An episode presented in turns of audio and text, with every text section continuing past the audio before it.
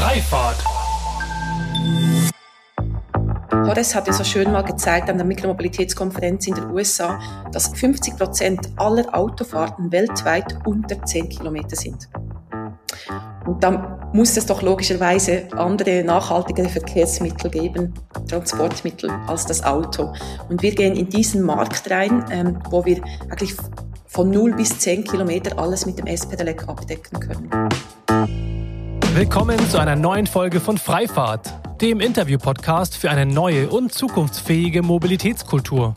Mein Name ist Sebastian Hofer und hier frage ich mich und meine GesprächspartnerInnen sinnbildlich jede Woche wieder, weshalb es in Holland und Dänemark eigentlich selbstverständlich ist, mit einem Lastenfahrrad unterwegs zu sein und wir hierzulande immer noch kostenlosen Parkraum als Grundrecht verstehen. Mit euch zusammen möchte ich unser aktuelles Verständnis von Mobilität auflösen und an einer wünschenswerten Zukunft unserer Fortbewegung basteln. Von Mikromobilität bis zum Hyperloop. Und deshalb spreche ich mit allerlei klugen Köpfen, die uns auf neue Gedanken und Wege bringen wollen. Grüezi, denn heute geht es in die Schweiz. Ich spreche mit Corinne Vogel, der Mitgründerin und Chief Business Officer von Bond Mobility, dem ersten und meines Wissens weltweit einzigen S-Pedelec-Sharing-Anbieters aus der Schweiz. Einer der Mitgründer ist Horace Dediu, das Micromobility-Analysten-Mastermind aus den USA und zur Wahl des Speed Pedelecs als Fahrzeug, welcher entgegen normalen E-Bikes oder auch Pedelecs genannt, eben 45 km/h fahren kann, hat er mal gesagt, wenn Autos mit einem Fahrstuhl verglichen werden können, der ÖPNV mit einer Rolltreppe und das zu Fuß gehen mit Treppensteigen, dann ist das S-Pedelec gewissermaßen die Variante, in der man auf der Rolltreppe selbst noch hochgeht. Corinne erklärt mir in dem Gespräch, weshalb das S-Pedelec die wahre Alternative zum Auto ist und wie sie alles dafür tun, den Service für NutzerInnen so attraktiv wie möglich zu machen und gleichzeitig den Betrieb zu optimieren. Mein Lieblingsbeispiel sind da die dynamischen Bonuszonen. Diese erscheinen immer genau dort in der App, wo auf Basis der akzeptierten 300 Meter Laufweite ein Rad sein müsste. Auf diese Weise incentiviert Bond mit einem kleinen Bonus, Fahrten dort zu beenden und vermeidet das aufwendige Rebalancing von Fahrrädern mit meist verbrennungsmotorisch betriebenen Transportern. Außerdem ist Bond Teil des Projekts U-Move der SBB, welches Mobility as a Service mit einem Budget bzw. Flatrate-Charakter zusammen vertestet. Die Schweiz wird meiner Meinung nach damit immer mehr zum Vorreiter in Sachen Maß. Doch bevor es losgeht, möchte ich euch gerne meinen Supporter für diese Woche vorstellen. Und das ist wieder einmal EndCharge. EndCharge ist ein Greentech-Startup, welches das erste Bonusprogramm für nachhaltige Mobilität anbietet. Der Clou dabei ist, dass du jedes Mal, wenn du etwas einkaufst, virtuelle Kilometer gutgeschrieben bekommst. Das gilt sowohl bei Online-Shops als auch bei stationären Partnern. Diese bringen dich kostenfrei von A nach B, denn du kannst deine gesammelten Kilometer nicht nur dafür nutzen, um dein Elektroauto aufzuladen, sondern auch für Freifahrten mit E-Scooter-Sharing, Carsharing, Ride-Hailing oder anderen nachhaltigen Mobilitätsangeboten. Neben diesem grünen Bonusprogramm ist ein besonderes Feature von EndCharge, dass dir wechselnde Challenges die Möglichkeit bieten, für deine Aktivitäten belohnt zu werden. So bekommst du beispielsweise für das Fotografieren von Ladestationen Kilometer gutgeschrieben. Probiert es einfach mal aus und ladet euch am besten direkt die EndCharge-App herunter. Und da sich EndCharge gerade im Aufbau ihrer Plattform befindet, empfehle ich allen Mobilitätsdienstleistern und Fahrstromanbietern, die gerade zuhören, sich an den Mitgründer Simon Vogt zu wenden. Seine E-Mail lautet simon at end-charge.me. Und jetzt wünsche ich euch viel Spaß mit dem Gespräch mit Corinne Vogel von Bond Mobility. Weißt du noch, ähm, weißt du noch, Corinne, als du ähm, das erste Mal auf dem S-Pedelec gefahren bist und das Gefühl, das du hattest, als du mit 45 km/h durch die Gegend gerauscht bist, statt jetzt mit üblicherweise vielleicht maximal 25 km/h? Hey, das Coole ist, jedes Mal, wenn ich auf dem Bike sitze, habe ich das Gefühl vom ersten Mal wieder.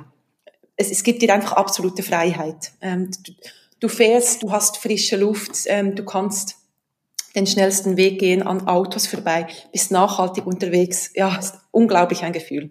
Das ist aber wann saßt du das erste Mal auf einem S-Pedelec? Weil man, wenn man auf dem E-Bike spricht, dann kennt man ja meistens die Pedelecs, die halt 25 km/h fahren und S-Pedelecs sind ja doch noch eine gewisse Nische sozusagen, sowohl jetzt im Endkundenmarkt, dass man weiß, das gibt da sozusagen ein Fahrzeug, das so ähnlich schnell fährt wie ein Moped, aber eigentlich aussieht wie ein Fahrrad.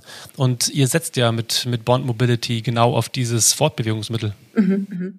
Also das Interessante ist, ich saß zuerst an einem, auf einem S-Pedelec und zwar auf unserem S-Pedelec. Und das war ähm, 2016, als wir das gelauncht sind. Ja, und dort hat mich diese, diese Schnelligkeit auch, diese Spritzigkeit ähm, vollgepackt. Ähm, seit ich ein Kind bin, bin ich mit dem Fahrrad unterwegs und ich habe momentan drei Fahrräder zu Hause. Also Fahrradfahren ist meine Leidenschaft, sei es um, um zur Arbeit zu gehen, für Geschäftsmeeting oder auch sportlich bin ich als Mountainbikerin unterwegs. Ja.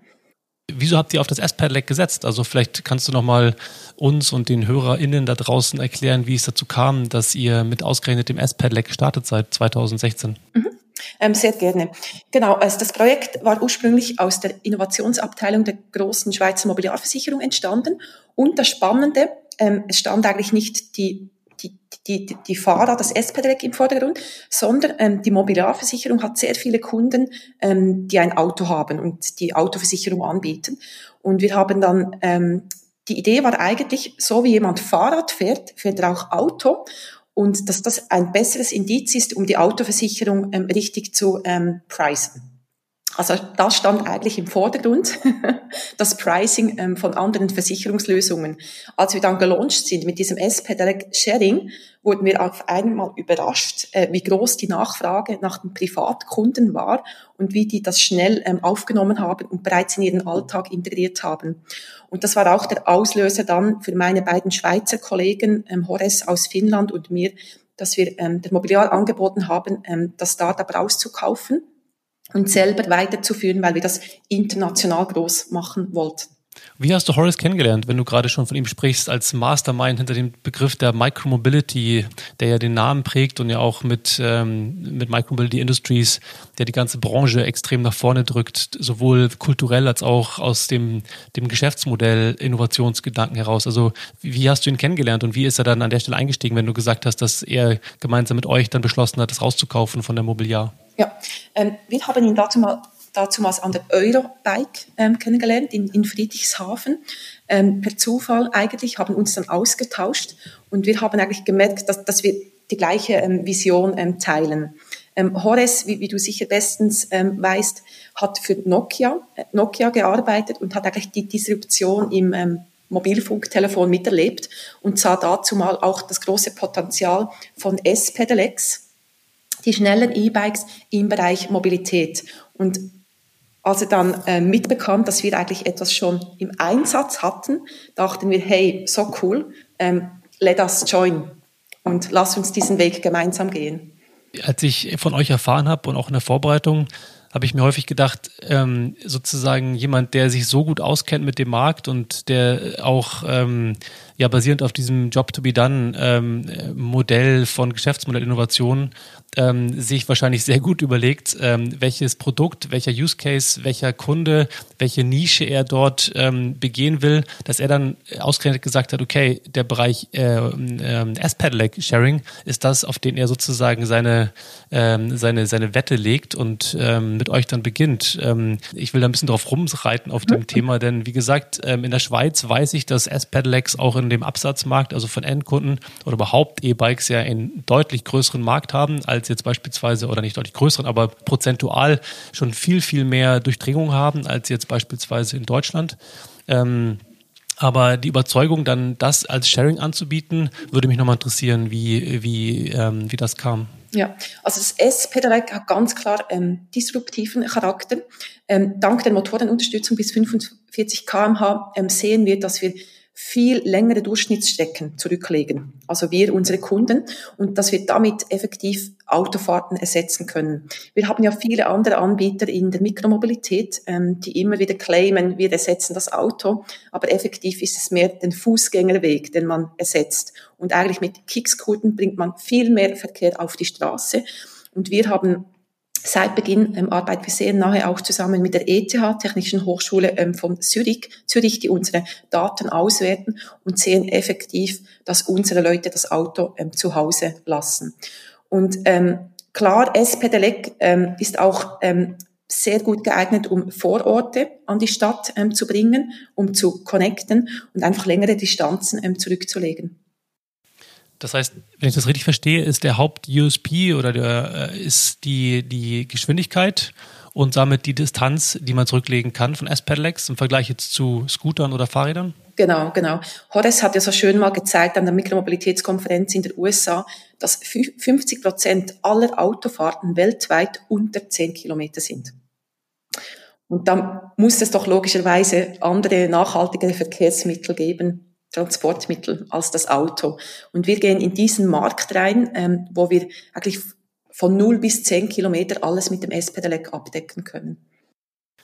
Was ist der Unterschied von einem S-Pedelec für euch zu einem Moped? Also das, was man jetzt so von in Amerika unter Revell kennt oder früher mal Coupe, jetzt von Tier, ähm, Emmy und so weiter und so fort. Es gibt ja mittlerweile viele, gerade im spanischen Markt, die ja auf die E-Mopeds setzen, die ja auch um die 50 km/h fahren, also eine ähnliche Distanz haben, eine ähnliche Geschwindigkeit ermöglichen, aber halt eher tendenziell als Motorrad, also als Kraftfahrzeug wahrgenommen werden im Vergleich zu einem S-Pedelec. Ja. Also für uns ist es sehr wichtig, dass wir auf eine aktive Mobilität setzen, wo der Kunde etwas dafür tut tun muss. Ähm, aktiv ähm, mehr Bewegung. Es ist auch bewiesen, dass du länger lebst, dass du ein geringeres Risiko hast, zum Beispiel für ähm, ähm, an Bluthochdruckrisiko ähm, zu erkranken etc.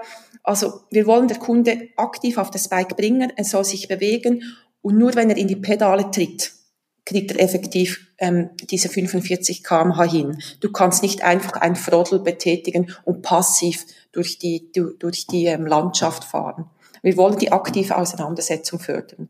Du hattest gerade von der Studie von ETH ähm, Zürich ähm, gesprochen, dass ihr ähm, herausgefunden habt, dass eben ein gewisser Anteil tatsächlich Autos ersetzt wird. Was genau wurde untersucht und wer wurde denn da sozusagen untersucht, dass ihr diese, diese Behauptung jetzt im Gegensatz zu manch anderen in der Branche tatsächlich von der ETH mit Stempel äh, beweisen könnt? Ja, also ich kann dir nachher die, die Studie gerne noch weiterleiten, damit du dort alle Details nachlesen kannst. Also, Sehr gerne, ich werde es dann auch in den Show Notes verlinken. Okay, also die hat einfach verschiedene ähm, ähm, Modes of Transport untersucht und die Durchschnittsgeschwindigkeiten, ähm, die man hat, ähm, als Fußgänger angefangen, über Kickscooter, normale Velos, ähm, E-Bikes bis 25, 45, E-Moped, Scooters.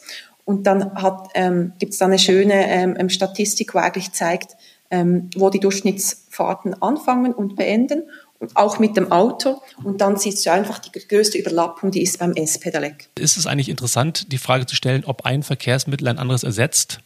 Letztlich sind wir doch, und so verstehe ich auch eure Mission, auf dem Weg hin zu Mobility as a Service als Bündelung von verschiedenen Verkehrsmitteln, welches ein Auto ersetzt, weil das Auto an sich ist ja eigentlich eine Bündelung von von Use Cases, eine Bündelung von, von ähm, äh, ja, Vorteilen, von äh, bedürfniserfüllenden Elementen und ähm, das zu ersetzen, wird wahrscheinlich auch ein S-Pedelec nicht ausreichen. Wie geht ihr denn damit um? Also ähm, Stichwort Integration in bestehende Aggregatoren, andere Apps und so weiter. Wo steht ihr denn da aktuell? Mhm. Ja, vielleicht noch kurz zu einer Vision. Also wir haben eigentlich die Vision, die Gesellschaft ähm, zu transformieren, indem wir ihnen Zugang zu verschiedenen ähm, ähm, Mobilitäts Optionen geben. Also wir haben mit dem S-Pedelec ähm, angefangen, weil wir dort den größten disruptiven Charakter sehen. Aber ich bin da ganz deiner Meinung, ähm, das muss natürlich am besten mit anderen Verkehrsmitteln ähm, zusammenspielen, integriert sein. Wir setzen sehr viel auf ähm, Partnerschaften. Es freut mich sehr, dass wir heute Morgen eine weitere Partnerschaft ähm, unterzeichnet haben. Das ist der Deal mit ähm, Free Now. Ähm, das ist interessant. Ja. In der letzten Folge hatte ich tatsächlich gerade mit denen gesprochen. Wenn ich das gewusst hätte. ja, dafür bist du jetzt der Erste, der das heute erfahren hat von mir. Ja, vielen Dank, sehr schön, sehr schön. Ja, also wir werden im September werden wir in den zwei Großstädten Hamburg und Paris gemeinsam mit Free Now ähm, launchen, sind jetzt an den letzten Vorbereitungen. Ja, daneben haben wir auch sehr viele Partnerschaften mit den öff öffentlichen Verkehrsbetrieben, ähm, vor allem in der Schweiz mit der SBB, wo wir Produkte ähm, bereits live im Markt haben, ähm, wie zum Beispiel das UMOV, das auf der Trafi-Plattform aufgebaut ist wo der Kunde in einem Abo-Modell Zugang kriegt zu E-Scootern, unseren Bond-E-Bikes, aber auch ähm, dem ÖV. Oder, also das ist jetzt auch ein Shared-Angebot oder wir haben ein Angebot für private Nutzer, die ein Bond-E-Bike für einen Monat lang privat nutzen können, gemeinsam mit dem ÖV-Abo oder dann mit Mobility in der Schweiz mit einem Auto. Also wir, wir suchen wirklich aktiv ähm, die Partnerschaften mit den anderen Verkehrsteilnehmenden. Jumov ist ein interessantes Thema, weil ich das schon als sehr besondere, äh, besonderes Projekt gerade wahrnehme. Eigentlich wie vieles, was so aus der Schweiz und von der SBB aus ähm, ähm, ja, vorangetrieben wird aktuell. Und vielleicht einmal mal kurz sozusagen zu einordnen, was YouMove genau ist und was für den Endkunden dort eigentlich nachher bereitsteht. Genau. Ähm, also YouMove hat jetzt ähm, gestern Montag ihr Angebot gelauncht. Das ist jetzt noch in einer Pilotphase. Ähm, Benutzer können das testen, indem sie, es gibt eigentlich drei Angebote, das, das Pay as you go, klassisches Angebot, und dann gibt es zwei Subscription, ähm, zwei verschiedene Abonnenten. Ähm, wo du einerseits 60 Minuten pro Tag inklusive hast oder 400 Minuten ähm, nein, Entschuldigung, pro Monat und die kannst du dann frei aufteilen auf die verschiedenen Anbieter, wie zum Beispiel mit dem Bond E-Bike oder den E-Scootern. Und daneben hast du Zugang ähm, zur ÖV. Das wird jetzt mal drei Monate lang getestet, ausgewertet, ähm, auch von, von der ETH und nachher wird dann das finale Produkt ähm, geschnürt, auch in Zusammenarbeit mit den Partnern. Du hast schon Trafi erwähnt, das heißt, die stecken dort ähnlich wie jetzt auch in München, wo ihr ja auch schon aktiv seid, dann dahinter. Das heißt, wahrscheinlich äh, bietet die technische äh, Verknüpfung, die ihr dort äh, entwickelt äh, habt, sozusagen oder dabei zu entwickeln, auch die Möglichkeit, dann eure S-Pedelecs tatsächlich aus der App dann daraus zu buchen, zu, also zu finden, zu buchen und zu bezahlen? Mhm. Also wir sind bereits auch mit ähm, Trafi für München in Kontakt. Äh, ähm, zur Diskussion. Das sollte auch noch in diesem Jahr dann gelauncht werden. Also ich denke, Tiefenintegration sollte das Ziel für, für alle sein. Du musst gerade die nachhaltigen Verkehrsmöglichkeiten so einfach wie möglich für den Kunden ähm, darstellen. Also alles über eine App buchbar, ein Ticket für verschiedene ähm, äh, Transportmöglichkeiten etc. Erst dann kriegen wir es hin, dass, dass die Leute auch umsteigen. Und magst du ein bisschen was über eure NutzerInnen preisgeben? Beispielsweise, warum sie euren Service nutzen oder ob sie sich unterscheiden von denen von anderen Mobilitätsdienstleistungen? Mhm, mhm. Also wenn wir die Kunden fragen, warum sie unseren Service benutzen, da kommen eigentlich die drei Top-Antworten Fun. Es macht einfach Spaß. Es ist unglaublich einfach, convenient und man kommt rasch von A nach B. Genau. Was auch spannend ist, äh, wir haben einen sehr hohen Net Promoter Score von 59 ist der höchste im Markt. Wir wissen auch, dass 80 Prozent der Kunden uns regelmäßig benutzen, also wiederkehrende Kunden sind. Ähm, die Männer, die sind ähm, besser vertreten äh, als die Frauen. Jetzt noch. Ich hoffe, dass sich das dann mal ausgleicht. Ähm, genau. Das Hauptkundensegment sind natürlich die Pendler, die es für die letzte Meile, aber auch für den, die ganze Anreise ähm, benutzen. Wie, wie eingangs gesagt, ähm, mit dem S-Pedelec kann man schnell auch zehn Kilometer morgens ähm, zurücklegen und somit gleich direkt ähm, zur Arbeit fahren. Wir haben Kunden, die auf Qualität ähm, setzen. Unser Produkt ähm, differenziert sich auch von den anderen. Wir haben weniger ähm, Bikes im Einsatz, dafür mit höherer Qualität. Ähm, wir haben ähm, auch gemessen in einer Studie, dass die Kunden bereit sind, bis 300 Meter zum nächsten Bike zu laufen, weil sie dann eine längere Distanz ähm, zurücklegen. Und ähm, das erlaubt uns dann auch weniger ähm, Bikes im, für die gleiche Nachfrage eigentlich im Angebot zu haben. Und wie weit ist die durchschnittliche Distanz, die so gefahren wird? Dies ist bei durchschnittlich fünf Kilometer aktuell. Und ist das teilweise intermodal? Wisst ihr das? Dass jetzt beispielsweise wirklich vielleicht manche mit dem, mit dem, äh, das mit dem ÖV kombinieren oder vielleicht sogar mit dem Scooter kombinieren? Ähm, genau. Wir haben einen Use Case, dass, dass die Leute ähm, einen Scooter nehmen bis zum nächsten Bike, also 300 Meter mit Scooter und dann auf ein Bondbike umsteigen.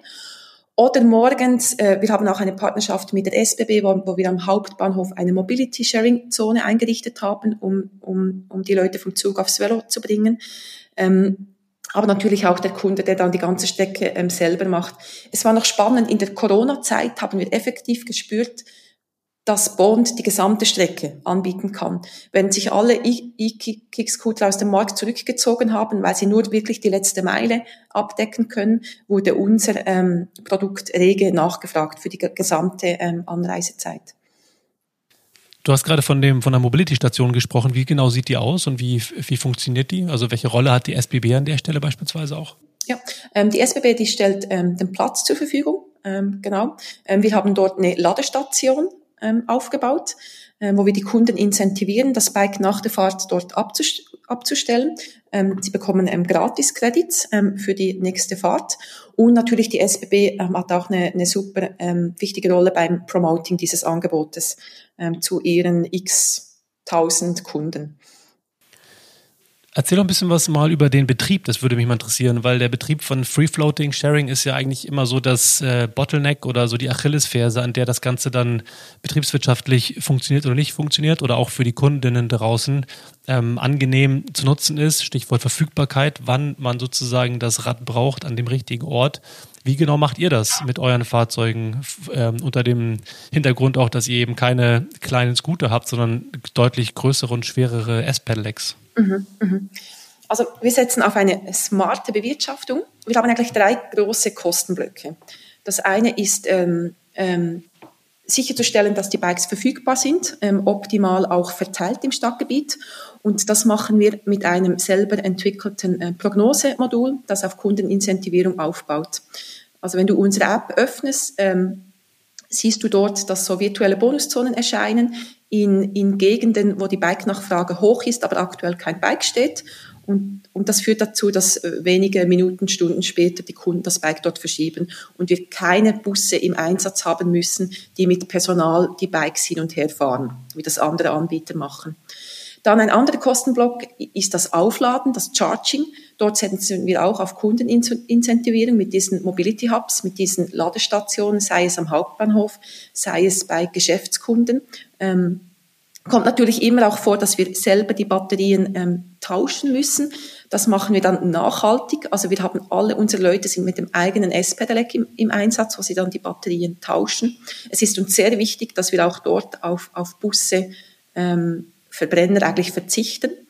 Und der dritte Kostenblock ist ähm, die mechanische Arbeiten. Ähm, dort setzen wir auf eigenes Personal, auf Fachpersonal, ähm, die aber auch ähm, rausgehen zu den Velos und so viele mechanische Arbeiten als Flying Mechanics vor Ort erledigen, damit wir das Bike es gar nicht mal in die, in die ähm, Werkstatt reinfahren müssen. Wir haben auch seit diesem Jahr unter unser Flottenbike im Einsatz. Wir waren ja die Ersten, die 2016 ähm, auf den Markt kamen weltweit und extrem viel Erfahrung gesammelt, wie so ein Bike aussehen muss. Und dieses Bike führt jetzt auch dazu, dass wir viel weniger ähm, Reparaturfälle haben. Jetzt hast du schon von dem, von dem äh, Laden, von Ladestationen gesprochen. Das heißt, dort kann ich dann sozusagen als Nutzer, wenn ich dafür incentiviert werde, muss ich hinfahren, muss dann den Akku rausnehmen aus dem Fahrrad und den in so eine Art Ladestation reinstecken oder wie funktioniert das? Nein, nein, nein. Also wir, äh, am jedem Bike gibt es so ein, eine Ladebuchse, äh, wo du das Ladekabel, das kommt aus der Ladestation anschließen kannst. Also nichts mit Handling von Batterien, dass wir da an Kunden outsourcen würden. Bei dem Thema der Ladeinfrastruktur frage ich mich häufig, hm, wie das in Zukunft aussehen soll, wenn, wenn jeder Mobilitätsanbieter seine eigene Station mit dem eigenen beispielsweise proprietären Stecker oder mit dem eigenen Akkudesign in den öffentlichen Raum stellen wird, damit dann dort die E-Scooter, die Fahrräder, die Mopeds, die Lastenräder, was auch immer in Zukunft geladen werden wird von dann beispielsweise Kundinnen oder eben euren eigenen, ähm, eigenen Leuten. Siehst du da eine Chance, dass sich das in naher Zukunft vereinheitlichen lässt von der Branche? Ja, also wir waren die Ersten, die das in Zürich ähm, auf die Beine gestellt ähm, haben. Das Interessante ist, es ist eigentlich aus einem Business Need entstanden. Ähm, wir haben Google als Businesspartner. Die wollten die Bike-Verfügbarkeit vor ihrem Hauptsitz, erhöhen. Und wir haben dann das Pilotprojekt gestartet mit einer Ladestation und Incentivierung. Und dann hat, das hat dann vom Tag eins an ähm, super geklappt.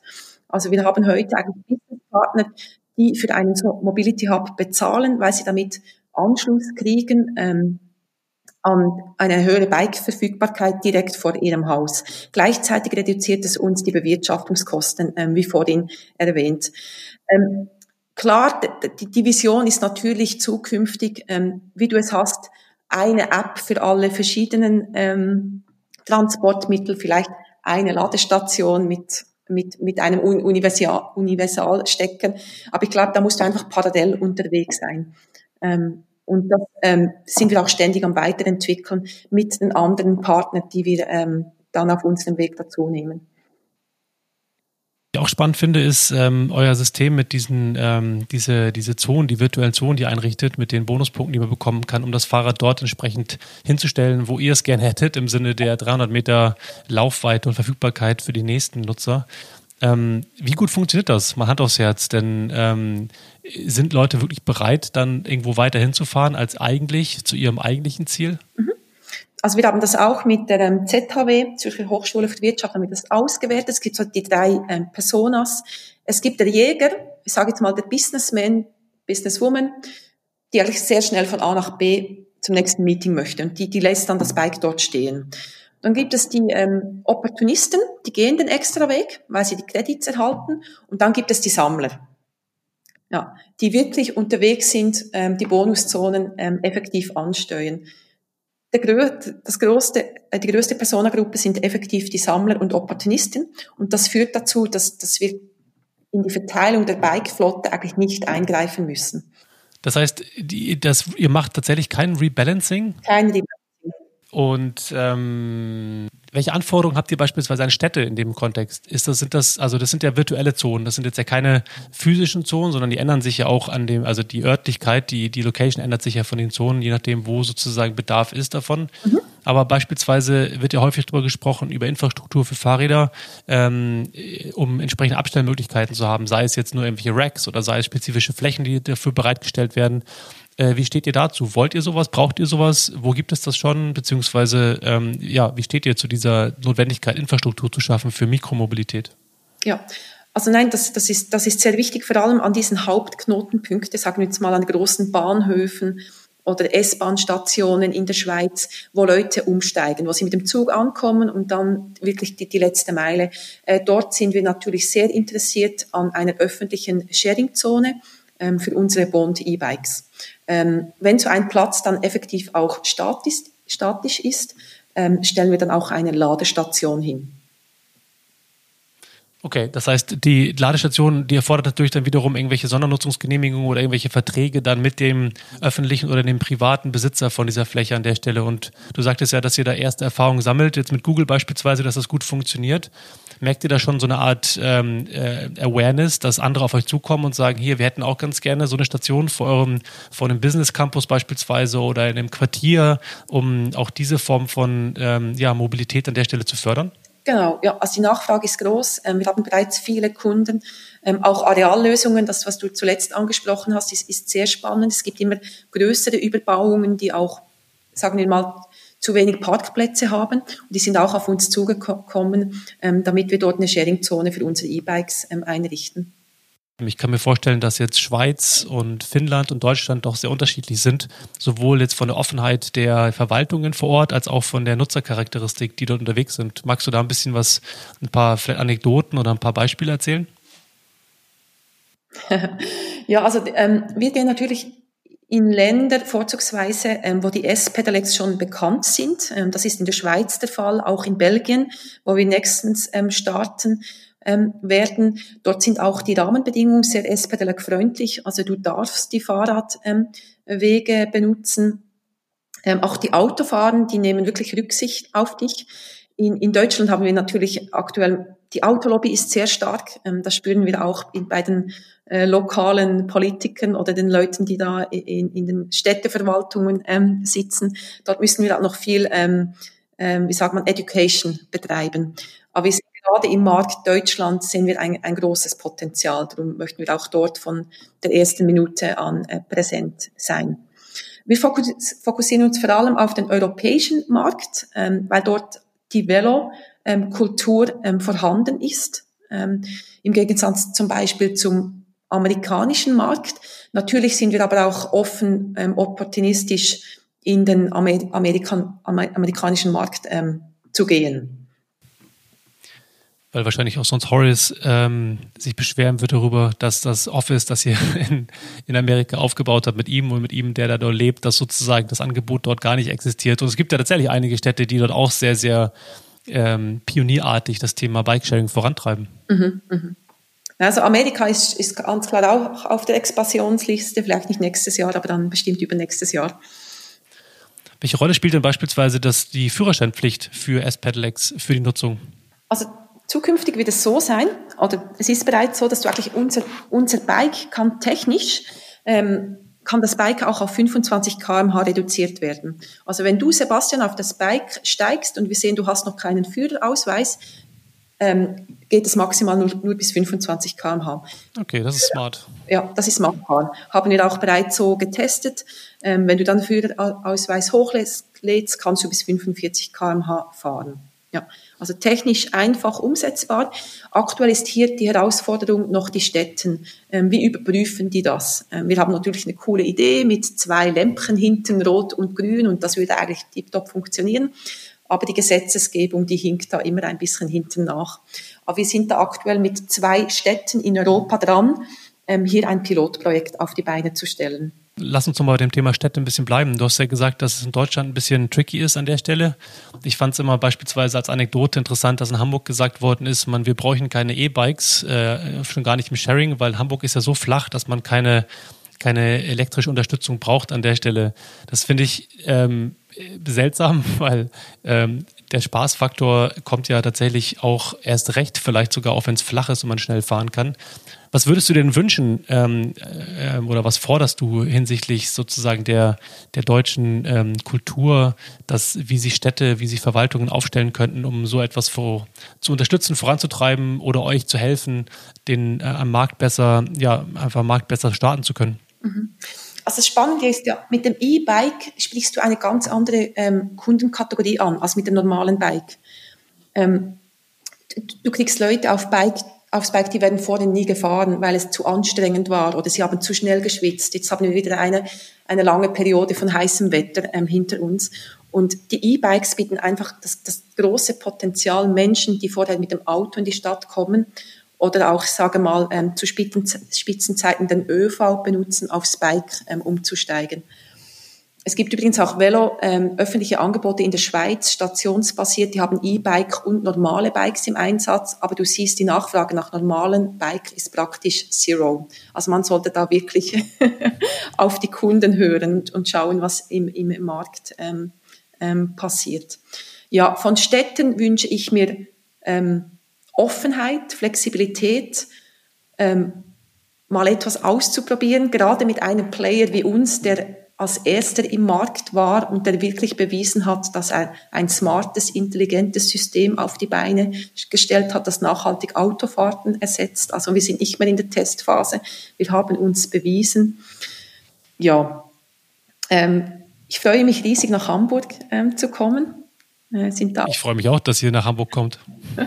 und auch, dass wir da Paris als nächstes ähm, anpacken, wo wir auch wissen, äh, gerade in Paris wurde natürlich jetzt zur Corona-Zeit ähm, sehr viel Gutes ähm, hinsichtlich Veloverkehr ähm, äh, gemacht.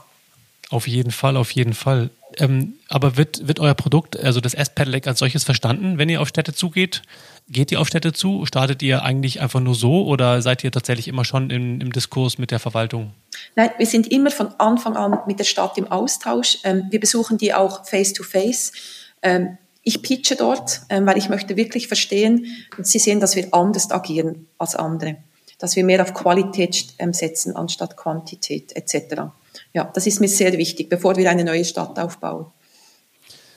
Und das Thema ländliche Nutzung, gerade in kleineren Städten, ähm, wo ähm, vielleicht sozusagen der, der, der Speckgürtel, das ländliche Umland näher dran ist sozusagen oder vielleicht auch, wenn man weiter außerhalb wohnt, jetzt äh, Stichwort Hamburg, um dann mit zum S-Pedelec weiter reinfahren zu können. Merkt ihr, dass das eine, ein Use Case ist, der häufig tatsächlich ähm, umgesetzt wird? Andersrum gefragt auch, seid ihr bereit, eure Flotte auch tatsächlich in, in ja, suburbane, ländlichere Gebiete auch zu positionieren, um auch solchen Menschen dann die Fahrt in die Stadt herein zu ermöglichen? Mhm. Also wir sind sehr offen, ähm, das anzubieten. Im ländlichen Gebiet ist halt einfach ähm, die Frage immer, rendiert das System? Ähm, weil du natürlich weniger hohe Nachfrage hast, weniger ähm, weniger Einwohner etc. Aber wir sind bereits ähm, mit Gemeinden, Kantonen in der Schweiz in Kontakt, die sich zum Beispiel vorstellen könnten, ein Veloverleihsystem ähm, als verlängerten Arm vom öffentlichen ähm, Netz anzubieten. Es wird ja oft darüber diskutiert, soll ich mir eine neue Buslinie anschaffen, die schnell mal eine halbe Million ähm, Franken, Euro kostet, oder soll ich oder ja, hier mal ein bisschen offen sein, lass mich doch ein Veloverleihsystem ähm, aufbauen, das zudem noch die Gesundheit fördert. Ist dann eine Subvention an der Stelle erforderlich eigentlich oder wäre das dann weiterhin eigentlich ein privatwirtschaftliches Unterfangen? Nein, im ländlichen Gebiet wäre eine Subvention erforderlich. Und wir helfen euch beispielsweise eure Akquisition sowohl jetzt von Emotion Labs, was ja eher ähm, Telekommunikation, IoT für das Thema äh, Mobilität und Mikromobilität mit sich gebracht hat, oder eben diese Roll-to-Go-Akquisition, bei denen es ja eher um das Thema Analytics geht, ähm, rauszufinden, wo, wer, wie, wann unterwegs ist, einfach eure Vision zu teilen, zu erklären und zu beschreiben, guck mal, hier ist tatsächlich ein Need, hier sind Menschen unterwegs zu diesem Zeitpunkt, an diesem Ort Gibt es beispielsweise Lücken des ÖPNVs? Gibt es eine, ähm, eine, ja, einen Mangel an Angeboten? Wie weit hilft euch das, eure Vision zu erklären und voranzukommen bei beispielsweise Städten? Mhm, mhm. Also bei Emotion Labs war ganz klar die Technologie im, Vordergrund. Wir wollen das beste Erlebnis für den Kunden bieten. Und das kriegst du hin mit, mit, dem besten Produkt, also besten Bike auf der Straße. Aber das Ganze softwaremäßig muss dann auch, auch stimmen. Das Bike muss in der kürzesten Zeit, ähm, Sekunden muss, muss das laufen, Motor muss bestens unterstützen, auch mit dem Backend kommunizieren. Und da war wirklich die Idee, diese Key-Technologie in-house zu haben. Bei Roll2Go ist, was du angesprochen hast, ähm, wir verstehen uns als, als datengetriebenes Technologie-Startup. es wird immer wichtiger sein, ähm, die Kunden zu verstehen, äh, nachvollziehen, welche Strecken sie gehen. Ähm, wir, wir, wir stellen diese Daten auch sehr gerne den Städten zur Verfügung, wenn sie gleich am Planen sind, wo es zum Beispiel noch bessere Velo-Infrastruktur ähm, braucht, dass wir auch dort mit dem Ziel ähm, hingehen können, um unser gesamtes Kundenerlebnis zu verbessern. Corinne, was ich spannend finde bei euch, ähm, ist, dass ihr einen sehr hohen Wert drauf legt auf ein Verständnis und eine Kommunikation mit euren NutzerInnen, sowohl in Studien als auch in der Beobachtung dessen, was sie tun, um halt einen optimalen Service anzubieten und eben dafür zu sorgen, dass das ähm, Fahrrad an der Stelle steht, wann man es braucht. Oder eben diese Incentivierung, ähm, dass man das Fahrrad dort abstellt, ähm, was euch wiederum hilft und natürlich auch der nächsten Person hilft, weil das Fahrrad an der richtigen Stelle ist. Was ich interessant finden würde nochmal, ist das Thema Corona. Ähm, du hast es eingangs schon ein bisschen erwähnt, dass sicherlich dort sich das eine oder andere geändert hat in der Art und Weise, wer, äh, in der Art und Weise, wie eure NutzerInnen ähm, euren Service verwenden. Mhm, mhm. Also unser Hauptsegment sind ja die Pendler und ähm, die sind natürlich zur Corona-Zeit eingebrochen. Ähm, viele Leute haben die Homeoffice-Regel ähm, nach wie vor, dies ist anhaltend. Das hat sich natürlich bei uns gezeigt mit weniger, ähm, weniger Kurzdistanzen. Aber wir haben gemerkt, dass es immer noch Leute gibt, die zur Arbeit reisen mussten, äh, vor allem das Spitalpersonal als Beispiel. Und die waren dann daran interessiert, das Bike für eine längere Zeit zu mieten und dann effektiv zu kaufen.